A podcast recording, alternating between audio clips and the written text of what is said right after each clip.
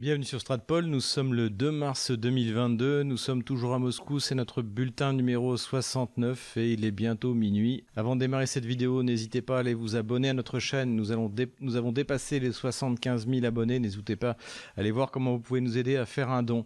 N'hésitez pas aussi à vous inscrire à notre chaîne Odyssée, donc l'adresse est dans les descriptions de cette vidéo. Je, n'ai reçu aucun avertissement de, la part de YouTube, euh, mais cela dit, il paraît qu'en ce moment la tendance est à la censure, donc quoi qu'il arrive, toutes les vidéos que je publie sont copiées automatiquement sur Odyssey. Donc euh, voilà, inscrivez-vous, inscrivez-vous sur la chaîne Telegram, installez un VPN payant, c'est ce qui est le plus efficace, c'est assez rapide. Comme je ne suis pas euh, sponsorisé, je ne vais pas vous dire lequel prendre, mais euh, en fait, si on veut vraiment résister aujourd'hui à la, à la tyrannie informationnelle du régime macroniste, eh bien, on n'a pas le choix. Donc euh, voilà, euh, prenez, prenez les dispositions, on entre dans une nouvelle ère. Merci est clair, c'est qu'il y aura un avant et un après ce conflit, donc euh, prenez vos dispositions. Et enfin, à la fin, n'hésitez pas à mettre un commentaire que cette vidéo vous ait plu ou ne vous ait pas plu. Procurez-vous aussi le livre noir de la gauche française parce que en fait le chapitre que j'écris sur la gauche française et la guerre illumine, sans euh, me vanter, ce que l'on observe aujourd'hui, ce fanatisme qu'on voit chez cette gauche bourgeoise qui nous dirige, qui est fanatique, qui va sacrifier les intérêts économiques de la France, qui est même potentiellement prêt à sacrifier la vie de nos soldats pour un conflit qui ne nous concerne absolument pas. Donc tout ça, je l'ai expliqué, j'ai expliqué d'où ça vient, donc procurez-vous ce livre-là. Je tiens aussi à partager avec vous eh bien, cette joie parce qu'un de mes amis euh, m'a rapporté le dernier ouvrage de mon cher maître Georges-Henri Soutou, Europa, les projets européens de l'Allemagne nazie et de l'Italie fasciste. Voilà. Donc ça, j'en ferai également une fiche de lecture. Je vous avais promis beaucoup de fiches de lecture, j'en ai tenu aucune. Je vous prie de m'en excuser vous comprenez qu'aujourd'hui euh, les, choses sont chargées. Il y a beaucoup de gens qui essaient de me contacter, qui me laissent des messages. Je réponds pas à tout le monde. J'ai pas le temps de répondre à tout le monde. Je suis euh, véritablement assailli parce qu'en plus, euh, à côté de ça, j'ai bien j'ai mon métier, j'ai mon travail. Donc j'ai pas le temps de tout faire. Mais cela dit, je note tout et je répondrai à tout. En tout cas pour les Tipeee, les Patreon, les PayPal, la conférence spéciale Stratpol, donc celle du mois de février, aura lieu demain à 20h heure française, 22h heure russe. Pour les donateurs PayPal, je vous enverrai le lien de connexion sur euh, la messagerie PayPal. Donc n'oubliez pas de vérifier votre messagerie là-dessus. Mais revenons maintenant au sujet principal, c'est-à-dire eh bien les événements en Ukraine. Alors, tout d'abord, on peut faire le point sur la situation militaire. La situation militaire évolue largement en faveur de la Russie dans cette opération que certains ont appelée eh bien une, invasion de l'Ukraine, mais qu'en fait d'autres appellent, notamment c'est le cas de mon ami Fabrice Sorlien, la, la libération de l'Ukraine, puisqu'il ne s'agit pas, si l'on en croit les mots du ministère des Affaires étrangères russe, d'une invasion, mais d'une libération. Il s'agit de redonner le choix à ces populations, essentiellement bien sûr dans le l'est et le sud de l'Ukraine. D'ailleurs, on voit que l'offensive russe se trouve dans le sud et l'est de l'Ukraine. Eh bien, de pouvoir euh, parler, de pouvoir travailler, de pouvoir étudier dans la langue de leurs ancêtres, de leurs parents, c'est-à-dire la langue russe, et ne pas utiliser le sabir ukrainien qui leur a été imposé. Donc aujourd'hui, à partir de maintenant, nous parlerons davantage d'une opération de libération de l'Ukraine par les forces armées russes. Qu'est-ce qu'on observe aujourd'hui? Eh bien, en fait, c'est la prolongation de la stratégie euh, que nous avions définie dans nos précédentes vidéos. Tout d'abord, encore une fois, les principaux axes. Il y a un axe nord qui se découpe en deux. D'un côté, un axe nord-sud qui va directement sur Kiev, donc qui atteint très rapidement en fait la, la banlieue de Kiev. De l'autre côté, un axe qui est passé, comme nous l'avions annoncé il y a euh, plusieurs semaines, par euh, Soumy et par Kharkov et qui est désormais en fait qui est en train d'encercler Kiev. A priori, une colonne de véhicules a été euh, annoncée par euh, plusieurs médias et il est vraisemblable que les Russes se préparent à l'assaut final sur la capitale ukrainienne. Alors je tiens à dire d'ailleurs dans mon analyse euh, politico-stratégique, dans mon analyse militaire, je ne fais aucun commentaire sur les vidéos qui circulent. J'ai été un moment tenté de le faire, mais en fait ça ne sert absolument à rien. Il y a énormément de, fausses vidéos, de fausses interprétations. Il y a des vidéos qui ont été tournées en 2014. J'ai vu des colonnes de véhicules qui étaient soi-disant détruites, dans lesquelles il y avait des, matériels qui ne sont pas utilisés dans l'armée russe. Toutes les vidéos qu'on vous présente comme étant tournées par des soldats russes sont assurément fausses parce que de toute manière, les soldats russes ont une interdiction extrêmement sévère et stricte d'emporter des téléphones portables. Donc euh, euh, quand vous avez un, témoignage d'un soldat russe qui, pleure auprès de sa mère euh, parce que c'est trop dur, tout ça c'est complètement bidon. en plus, il faut savoir que les troupes qui sont déployées en Ukraine, ce sont des contrachniki, c'est-à-dire des soldats professionnels comme dans l'armée française actuellement. Donc en fait, c'est pas des gens qui vont aller euh, pleurer auprès de leur maman. Euh, de toute manière, je ne ferai encore une fois aucun commentaire. Je vais essayer de m'en tenir à des informations qui sont parfaitement vérifiées. C'est vrai que j'utilise les déclarations du ministère de la Défense russe parce que je pense que le ministère de la Défense russe ne peut pas raconter n'importe quoi sans quoi les contre-vérités seraient immédiatement proclamées. Et globalement, ce que l'on observe aujourd'hui, y compris du côté qui vient, est reconnu, puisque d'ailleurs le euh, président Zelensky a déclaré que toutes les villes ukrainiennes étaient bloquées, etc., etc. Donc en ce qui concerne le front nord, on peut dire que la Russie continue à accumuler des euh, troupes pour prendre Kiev en essayant de minimiser les bombardements et euh, d'effectuer des opérations euh, terrestres d'infanterie contre infanterie. Donc ça, risque d'être long. Mais cela dit, aujourd'hui, les troupes qui occupent Kiev ne peuvent attendre aucun support de, de nulle part. Donc à terme, on ne voit pas comment la Russie ne réussirait pas à prendre la ville. En ce qui concerne la ville de Kharkov, donc euh, il y a eu euh, des mythes hein, qui ont été répandus sur euh, les réseaux sociaux. En fait, l'armée russe a dépassé la ville de Kharkov puisque ce n'est pas son objectif principal.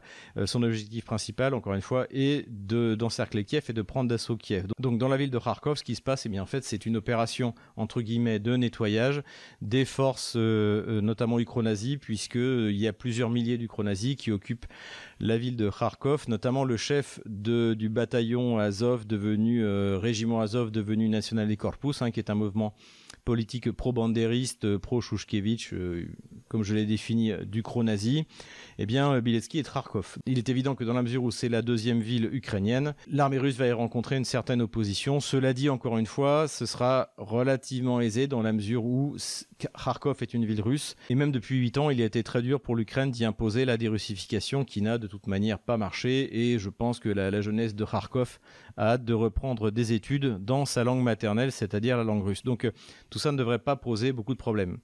Le front le plus intéressant, et ça c'est quelque chose qu'il faut bien souligner, c'est-à-dire que tout le monde est focalisé sur Kiev, mais c'est pas à Kiev que les choses se passent. L'essentiel de l'armée ukrainienne est dans l'est de l'Ukraine face au Donbass. Sans doute et c'est pour ça d'ailleurs que Vladimir Poutine a lancé son offensive, parce que comme il l'a dit d'ailleurs quand il est rentré en Syrie, les rues de Saint-Pétersbourg lui ont appris que lorsque la bagarre est inévitable, il faut, frapper en premier. Donc visiblement, euh, Kiev avait accumulé des forces assez euh, importantes dans le Donbass qu'elle occupait, dans la partie euh, ouest du Donbass qu'elle occupait, pour lancer une offensive. Et c'est pour ça que la Russie est rentrée en guerre.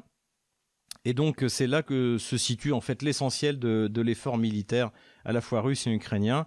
Et ça tourne très mal pour l'Ukraine puisque les Ukrainiens, comme nous l'avons déjà dit, sont enfermés désormais dans deux chaudrons. Alors euh, les Allemands appellent ça le Kessel, les, Kessel, les Russes appellent ça le Katyol, ce qui signifie qu'en fait l'armée ukrainienne est coincée totalement entouré par les forces russes et que l'issue de cette bataille, bah, ce sera comme à Stalingrad. Donc aujourd'hui, ce qu'est en train de subir l'armée ukrainienne dans l'est de l'Ukraine, c'est un Stalingrad. Donc en fait, ces deux petits Stalingrad, vous en avez un à Mariupol qui est totalement cerclé, où Mariupol est également une ville importante pour les ukro-nazis, puisque c'est là qu'ils ont commis leur premier massacre le 9 mai 2014, il y a eu un, après le massacre du 2 mai qui a eu lieu à Odessa, il y a eu un deuxième massacre dont on a moins parlé, qui a eu lieu à Mariupol, puisque Mariupol aussi avait, choisi la Russie. Et depuis, c'est une espèce de ville symbolique pour les bandes ukro-nazis. Et d'après les informations que j'ai, il y a entre 5 et 8 000 ukro-nazis qui occupent la ville et qui euh, se sont euh, essaimés euh, partout. Donc la reconquête va être brutale, violente, mais normalement, ça devrait pas tenir plus d'un ou deux jours. On peut ajouter aussi que le village de Chirokino a été aujourd'hui libéré par les forces de la République populaire de Donetsk. Donc Chirokino, c'était un endroit où s'était déroulée une bataille assez euh, assez dense euh, qui opposait donc d'un côté la République populaire de Donetsk et de l'autre côté en fait il y avait un peu de tout. Il y avait à la fois euh, donc le bataillon Azov, il y avait des Géorgiens, il y avait le drapeau géorgien, il y avait également des drapeaux djihadistes, on savait pas trop d'où ils venaient, est-ce que c'était le, bataillon Doudaïev, donc c'était des Tchétchènes anti-russes ou des Tatars de Crimée, du, du, groupement terroriste le Mégilis, on ne sait pas trop. En tout cas, c'était un endroit assez symbolique et aujourd'hui, eh bien, il vient d'être reconquis par les forces de la République populaire de Donetsk. Donc en réalité, ce dont on parle, c'est que l'armée ukrainienne, le gros de l'armée ukrainienne qui était massée dans l'est de l'Ukraine, est totalement encerclé et que on peut estimer que l'essentiel des combats, à partir du moment où ce, je pense que demain on verra que le, le verrouillage est complet, eh bien l'essentiel des combats est terminé et que l'armée ukrainienne a été quasiment totalement vaincue. Ça, c'est confirmé aussi par ce qu'on observe du côté du front sud. Donc le front sud se répand à la fois, les forces russes vont, avancent à la fois vers Mariupol, puisque c'est elles qui ont permis de boucler le, siège de, Mariupol, et en même temps progressent dans la région de Kherson, qui est la région qui est au nord de la Crimée, et procède désormais à une poussée vers l'ouest qui va l'amener jusqu'à la Transnistrie et va lui permettre également de prendre Odessa. Alors la, situation Odessa n'est pas très claire puisqu'il y avait des combats euh, visiblement depuis ces derniers jours, mais pour l'instant la situation est plutôt calme. En fait, on ne sait pas trop. Est-ce que Odessa s'apprête à se rendre euh, sans combattre?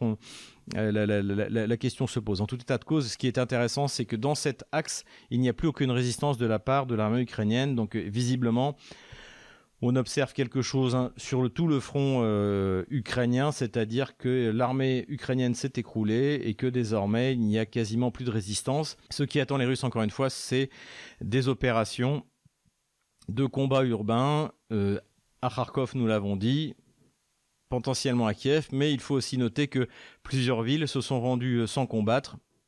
Kupriansk, donc qui est à l'est de Kharkov, les autorités de la ville ont immédiatement dit qu'elles se soumettaient à l'autorité russe.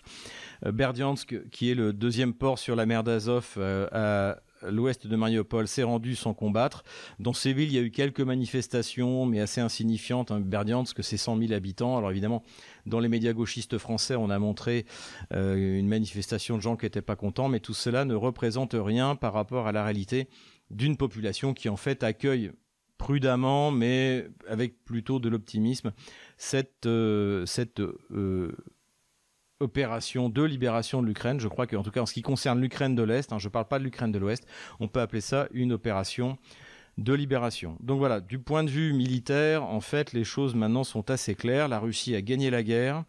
La prochaine étape, ce sera l'offensive sur euh, Kiev. Donc ce sera, assez lourd parce que les, les Russes ne veulent pas détruire euh, euh, la ville. Hein. C'est pas du tout ce qu'on observait notamment pendant la deuxième guerre en Tchétchénie où dès qu'il y avait une résistance, bien on faisait donner l'artillerie. Là, vraiment, les Russes qui ont acquis bien sûr une maturité, une armée ultra moderne. Enfin, encore une fois, même votre serviteur qui disait beaucoup de bien de l'armée russe et beaucoup de mal de la, j'entends du point de vue tactique et technique hein, de l'armée ukrainienne, je ne m'attendais pas à cette progression euh, aussi rapide.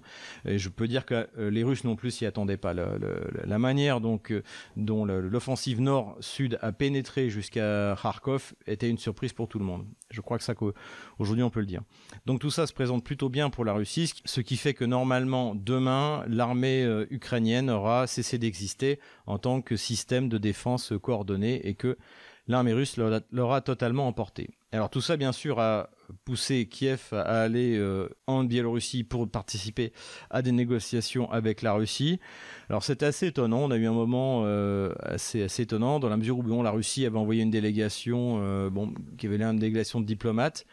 Et de l'autre côté, on avait une impression un peu caricaturale de ces bandits des années 90, début des années 2000, hein, que j'ai un petit peu connu, qui, qui, qui, existaient à la fois en Russie et en Ukraine. Donc c'était c'était assez étonnant. Est-ce que les Russes et les, Ukrainiens ont pris euh, ces négociations sérieuses euh, Pour l'instant, je suis dans l'expectative. Ce qui est clair, c'est que demain, donc, euh, ou, alors aujourd'hui, puisque en, Russie, oui, il est minuit 22, nous sommes déjà le 2 mars 2022, eh bien, ils doivent de nouveau se rencontrer. De toute manière, là, dans ce cadre-là, c'est le temps joue contre l'Ukraine, parce que plus l'armée russe va avancer, moins il y aura de choses à négocier de la part de l'Ukraine.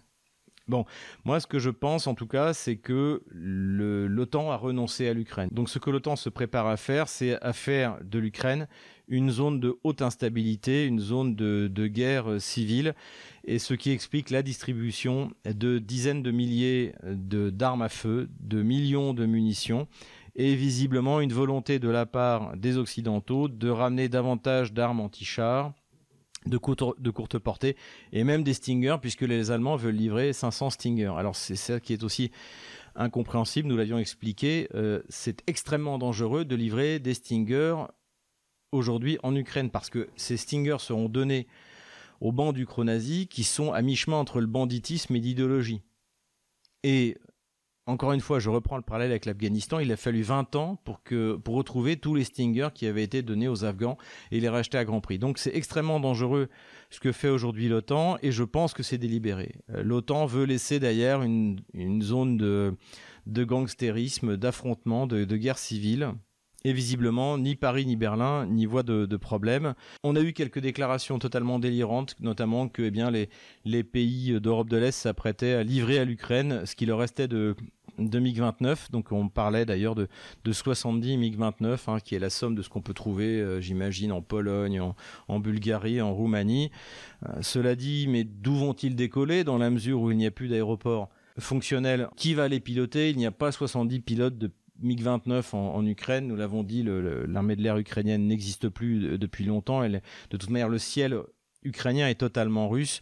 il est dominé à la fois par les avions, par les missiles, euh, les, drones Bayraktar, euh, malgré les vidéos euh, sans doute truquées qu'on voit circuler, n'ont servi absolument à rien, ne peuvent servir à rien contre une armée comme l'armée russe, comme l'armée américaine ou comme l'armée française. C'est valable dans des conflits, par exemple entre l'Arménie et l'Azerbaïdjan, mais face à la Russie, ça n'a aucun intérêt. Donc, encore une fois, on a été dans la communication et les Occidentaux ont cru à leurs propres mensonges, à leur propre communication à leur propre intoxication. Ce qui est clair en tout cas, c'est qu'après ce qui s'est produit, le futur pouvoir qui va diriger l'Ukraine confédéralisée, hein, je pense que c'est le but de la Russie, encore une fois, indépendance des républiques de Donbass, reconnaissance euh, du rattachement de la Crimée à la Russie et puis fédéralisation des territoires ukrainiens, les exigences russes ressemble à ça.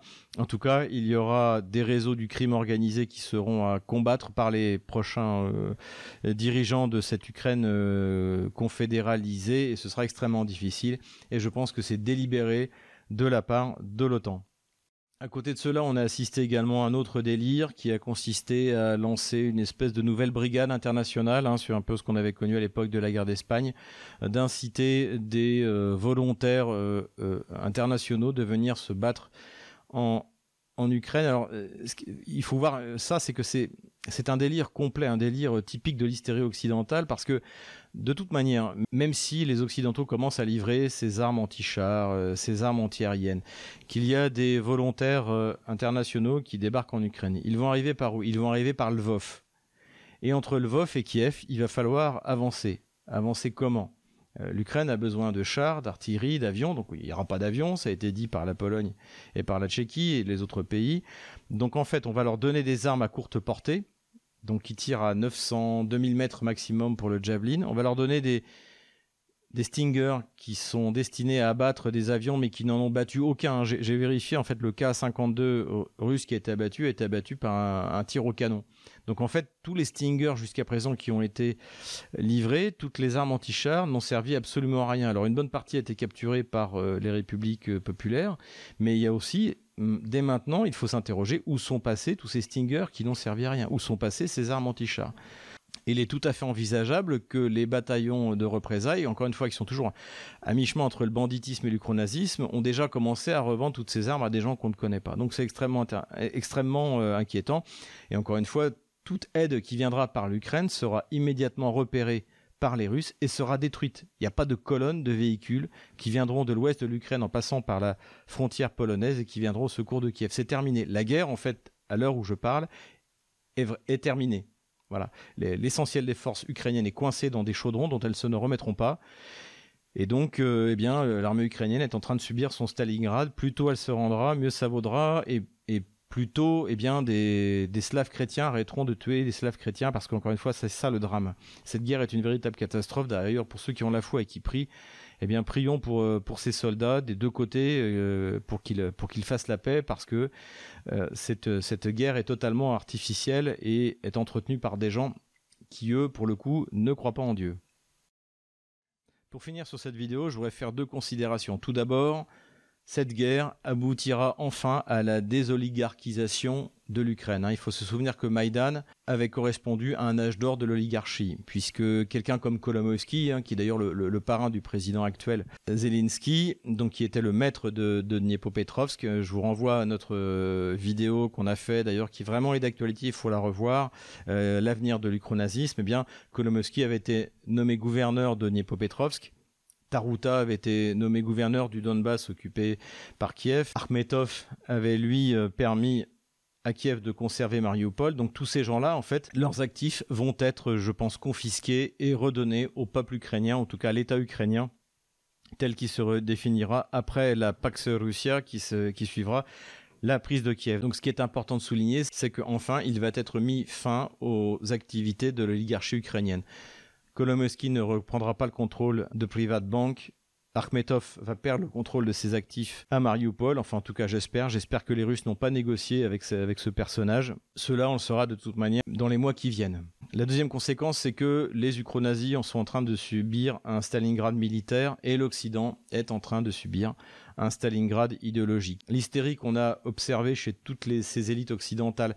Alors, ce qui est intéressant, c'est que c'est finalement bien davantage en, Europe de l'Ouest que euh, États-Unis. On a notamment vu Bruno Le Maire menacer de guerre économique la Russie et après s'être fait recadrer par euh, Dimitri Medvedev, demander pardon pour euh, avoir utilisé le mot guerre. Et tout cela aboutit à des sanctions qui, de toute manière, tout le monde le sait, ne feront pas plier la Russie. Est-ce que le fait que la Russie ne participe pas à la Coupe du Monde de football va influencer l'offensive russe en Ukraine? Évidemment non.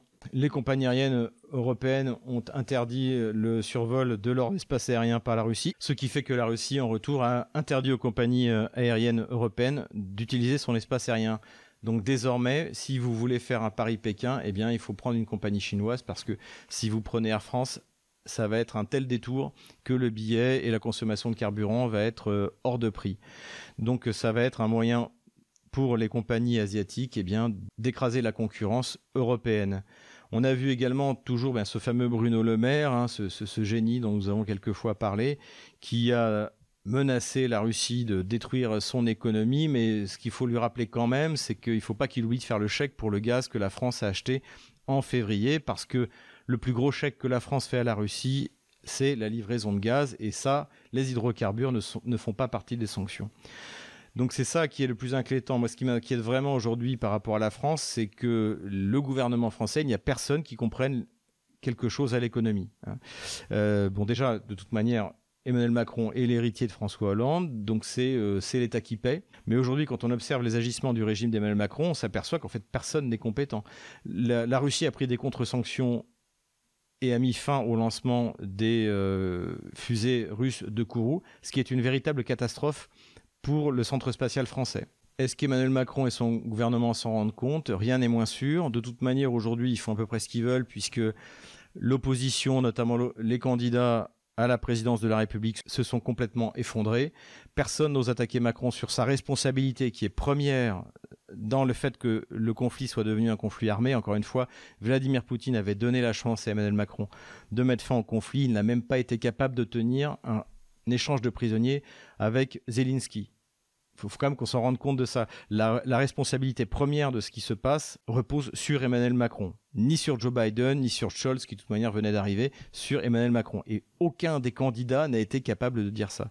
Je suis effaré. Et je viens d'apprendre également qu'une euh, une motion qui a été déposée au Parlement européen, alors le Parlement européen n'a aucun pouvoir, hein, c'est de toute manière, c'est comme en URSS, le c'est le Politburo euh, qui décide et c'est pas l'Assemblée populaire ni, euh, ni le Parlement européen. Mais cela dit, la totalité hors Thierry Mariani des députés européens du Front National ont voté contre la Russie. Alors que Vladimir Poutine avait accepté de recevoir Marine Le Pen, qui n'est personne. C'est le, le, le seul chef d'État d'envergure qui avait accepté il y a cinq ans de recevoir Marine Le Pen.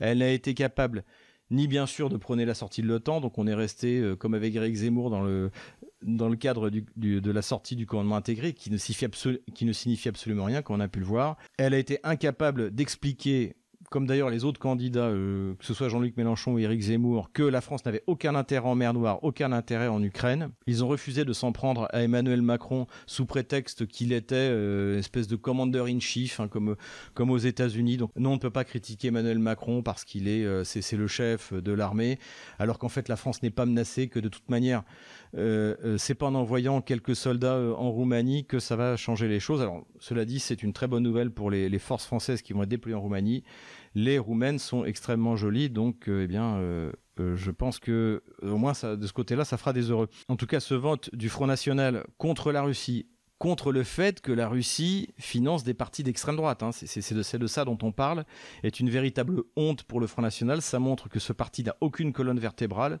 Et de toute manière, ce qu'on peut attendre des prochaines élections, c'est la réélection d'Emmanuel Macron sans aucune difficulté. Et pour paraphraser Churchill, vous aviez le choix entre la défaite et le déshonneur. Vous avez choisi le déshonneur et vous aurez la défaite. Voilà.